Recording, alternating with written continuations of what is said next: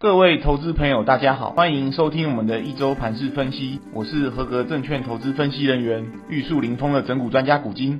首先跟各位广告一下，我们投资机观点的 FB 粉丝团上面有最及时的市场讯息，还有每日观盘重点，提供给大家参考。欢迎各位上去逛逛。好的，上个礼拜的台股啊，从周一到周五，天天都在跌。天天都便宜哦，总计周线如果扣掉除息的话，跌了将近八百点，也是创下一年多以来的记录。那原因还是联准会在周四清晨的这个暴力升息哦。那坦白说，上周六早上我在做节目的时候，根据 Bloomberg 的数字哦，升三码预期还低于五成，还不算太高。但接下来的几天就飙到了九十五趴以上。全球股债市场在那几天又是同步遭殃。那重点是说，原本以为升息之后哦，短线上渴望利空出尽的全球股市，结果反弹行情只持续了几个小时，市场乐观情绪马上就被经济衰退的忧虑给盖过，反而又再度破底了。回到台股的话，上个礼拜的节目我跟各位提到，现阶段集中市场与贵买市场要分开来看，集中市场权值股往下压力还是很大，指数上是易跌难涨。那贵买市场这边，我是认为要提防主力出货，全面弃守。那如果出现这种情形的话，大盘万六就难保。那结果很不幸又被我说中了，OTC 指数本周也是连跌五天了，很多小股票都是尖头反转下来。那我个人是衷心希望各位忠实听众们能借由我每一集这样苦口婆心的讲，多多少少能避开台股今年这一波又一波的下杀。好的，那各位接下来一定很想问，盘势之后会怎么发展？那我们来讲结论吧。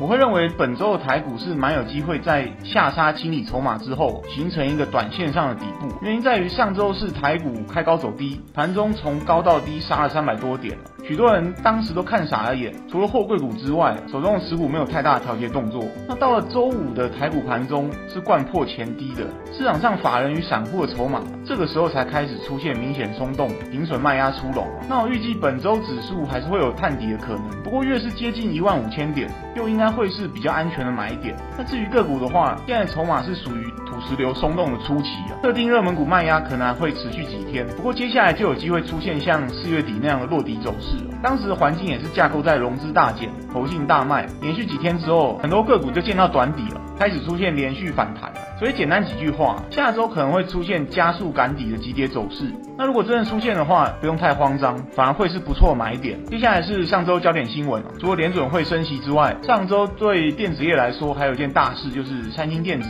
因为库存过高而宣布接下来一个多月会停止采购零组件。那影响比较大，就像面板、驱动 IC 等手机与电视零组件的公司哦。那我的想法有两点，第一个，三星电子的库存调整绝对不是偶发案例，未来一定会有更多品牌商。不分科技业或传产业进行调整库存的动作。第二个，就操作来说的话，现在大多数的电子股其实都已经。部分反映库存调整这个利空了，所以之后大家就要开始密切观察，是否上述这些族群会出现利空不跌的现象。最后我们来看一下上周的强弱势族群，筹码流入的强势族群主要还是偏防御型概念的股票，比如像生技、电信，还有部分高值利率的股票。那筹码流出的弱势股，除了电子权值还有金融股之外，值得一提的是航空双雄，还有 ABF 三雄。这两个族群的利多大家都很清楚，航空股是暑假报复性出游的预期，ABF。利多就是产能持续供不应求，营收逐季创高到明年。但这两个族群近期股价却在高档位置出现利多出尽。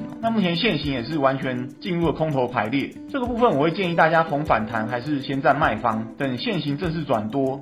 在长期持有不迟哦。好的，节目到此进入尾声。近期盘势每天波动很大，我在投资机观点的粉丝团上也会分享每天的观盘重点给大家参考，希望对各位的操作有帮助，在股市里能稳中求胜。最后不免俗套，要跟大家说，如果以上内容各位觉得有帮助，请记得按赞、分享、开启小铃铛，顺便加入投资机观点的粉丝团。我是整股专家古今，我们下次见。